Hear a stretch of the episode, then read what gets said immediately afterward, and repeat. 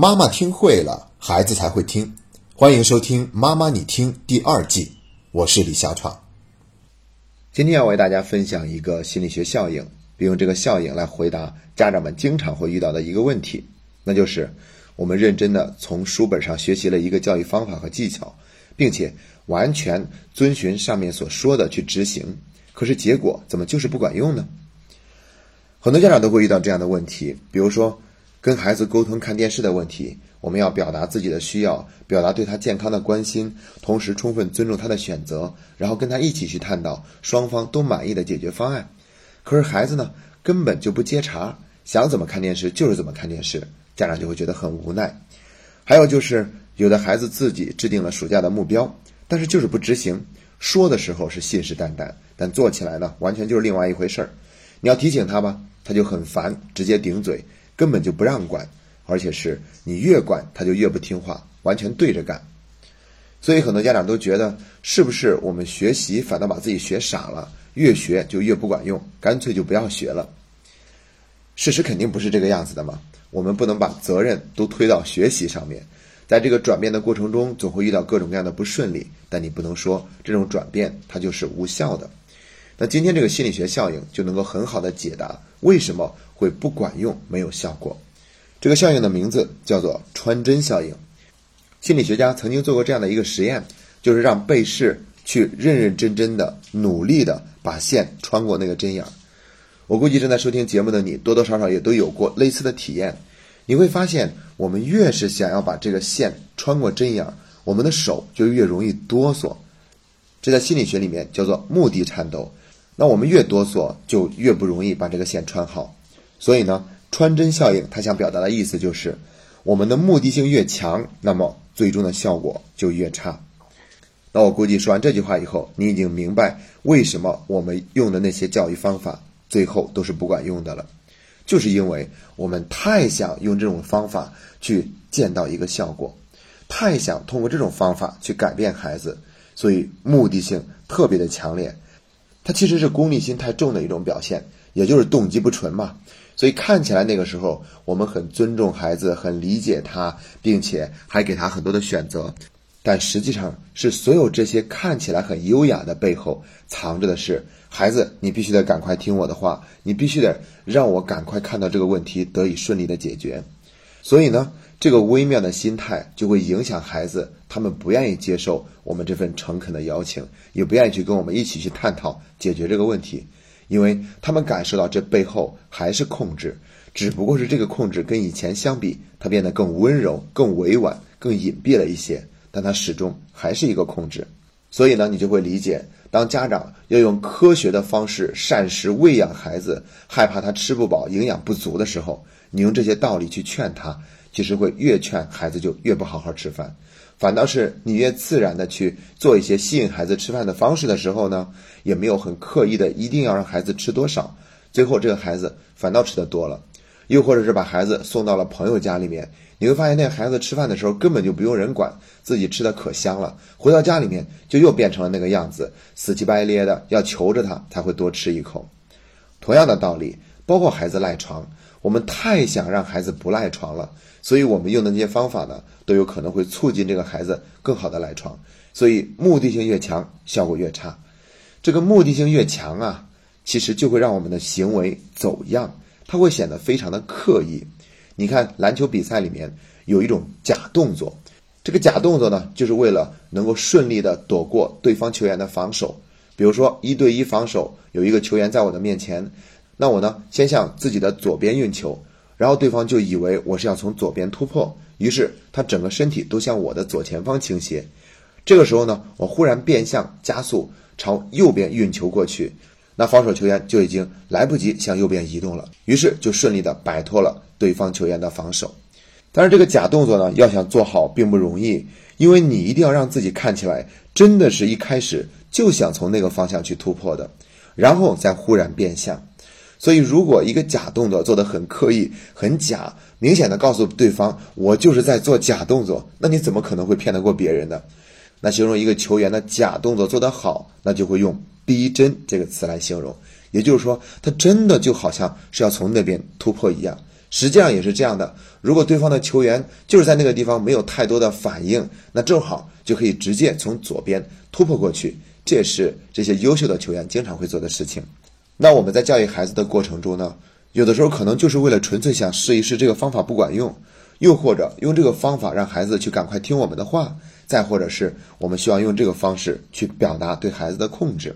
那么这个方法它再是科学有效的，其实最后都很难见效，因为我们的目的性太过于强烈了。以前我们也曾经分享过一句话，叫做“你是要对孩子好，还是要希望孩子好？”看起来后面三个字都是孩子好，但对孩子好，它强调的是我们对孩子要做一些我们认为正确的事情，而希望孩子好，这个好可不是我们家长做出来的。而是让孩子表现出来的，希望孩子做一些我们认为好的行为。所以，如果我们总是希望孩子好，那么我们就是把一切改变的期望寄托在孩子身上，也就是寄托在外界，而没有把改变的焦点放在自己的身上。要知道，我们一个人是改变不了另外一个人的，哪怕孩子是你的孩子，那我们也没有办法去替代他发生改变。同样道理，我们以前还说过一句话。爱从来不要求改变，但改变往往因爱而发生。意思就是说，我们不要求孩子有改变的时候，难道改变就不发生了吗？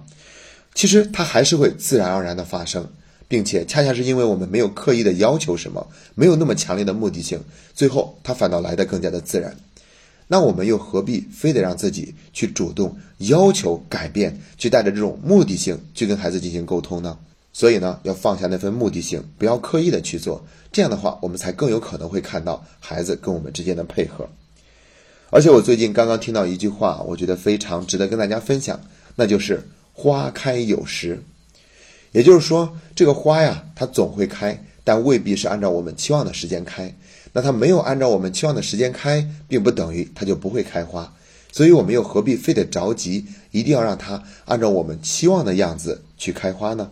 每一个孩子不一样，就像一棵树，它需要花更长的时间才能够长成；而庄稼的话，一年就会一季。那如果一个孩子是一棵树的话，注定会大器晚成。那么我们就需要对他眼前的所作所为有更多的接纳和包容。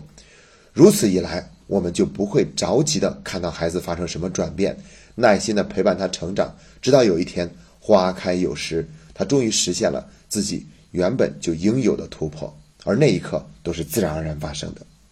说到这里呢，我忽然有一种感觉，那就是穿针效应，好像把我们读书会一直强调的那些理念全部都串起来了。比如说，我们一直在说一句话，叫做“只管耕耘，不问收获”，就是要放下那份得失心，不要有什么目的性，因为你不问收获，不等于收获就不会来。你更要做的是专注于自己的那份努力耕耘。因为一旦关注这个结果，那么就会影响到我们当下的那份用功和努力。所以呢，放下那份期待，让自己只管去做就好。同样，孟子也曾经说过一句话，叫做“必有誓言而勿正”。该做什么事做什么事，但不要有那么多的期待。因为一旦我们期待着我们这么做了，对方就一定会对我们怎么样的时候，那么我们这一刻的爱再纯粹，它其实都会被污染，而是变成了。有条件的爱，那我们的这个行为也不会真正得到对方的理解和尊重。所以，我们又何必非得要把表达对孩子爱的机会硬生生的变成了一次交换呢？同样的道理，我们还曾经说过，莫向外求。一旦我们希望孩子一定有所改变的时候，就意味着这一刻我们是向外求的。如果外在没有发生改变，请问我们还愿意这样去做吗？在我的课程里面，我经常会问自己去反思。如果我做了很多的事情，这个孩子并没有发生改变，请问这些事情我还愿意去做吗？我是因为一定要让他有所改变才去做这些事情的吗？当我这样想的时候，我就知道那是交换，这样做是不合理的，也是不可能见效的。所以我就提醒自己放下那份期待，让自己完全的去对这个孩子好。有的时候只是陪着他坐一会儿，有的时候是过去抱一抱他。然后他还是跟以前一样任性、发脾气、记仇，总是在上课的时候悄悄说话、东张西望，或者是惹各种各样的麻烦。但是没关系，至少我要让这个孩子从我这里可以感受到一份无条件的接纳和关注。我这里不是因为他可以变好，或者他已经很好了才接纳他的，而是我就是愿意表达一份对你的理解和接纳。那其实作为家长，如果能够做到这一点，那对孩子的影响是更大的。当然，我们也更难做到这一点，因为家长跟孩子的接触产生的这种纠葛实在是太多了，所以就会有一个词叫做“相爱相杀”嘛。不光对孩子有那份爱，还有很多的不好的东西去指向孩子，这是需要我们去觉醒的。那我们读书会呢，一直提倡的宗旨就是“学以为己，反求诸己”。刚才说到了“莫向外求”，“莫向外求”，那不就是反求诸己吗？我们不是因为这样做了一定会有效，而是因为我们认定这样做是对的，并且在不断的这样做的同时，去反观自己，看一看。自己的内心是否已经放下了那份期待？是否是太过于刻意，又或者目的性太强？然后让自己做出调整。那我相信花开有时，我们在做，孩子也在感受。总有一天，他会看到我们背后的那份良苦用心，而那个时候就是一切和解的开始。今天这期节目呢，我们提到了很多读书会里面经常分享的话。那我不知道正在收听节目的你是否对这个读书会也足够感兴趣。一直以来，我们都是用公益的方式，让老学员带动新的家长去走进读书会，迎接更好的成长。我们会在读书会里面读四本书，每一本书读四个星期，用精读细嚼慢咽的方式，让自己的心态发生一个转变。这个星期，我们马上又有一批小组的同学要毕业了，在八月十六号的时候，我们会。正式的给他们举办在微信群里的毕业典礼，同时我们也开始从这周组建新的精进小组。那在八月二十号的时候，这一批组建的精进小组将会正式读第一本书《如何说孩子才会听》。如果你也愿意加入这个公益的读书小组的话，欢迎在微信里面搜索“妈妈你听”的拼音全拼。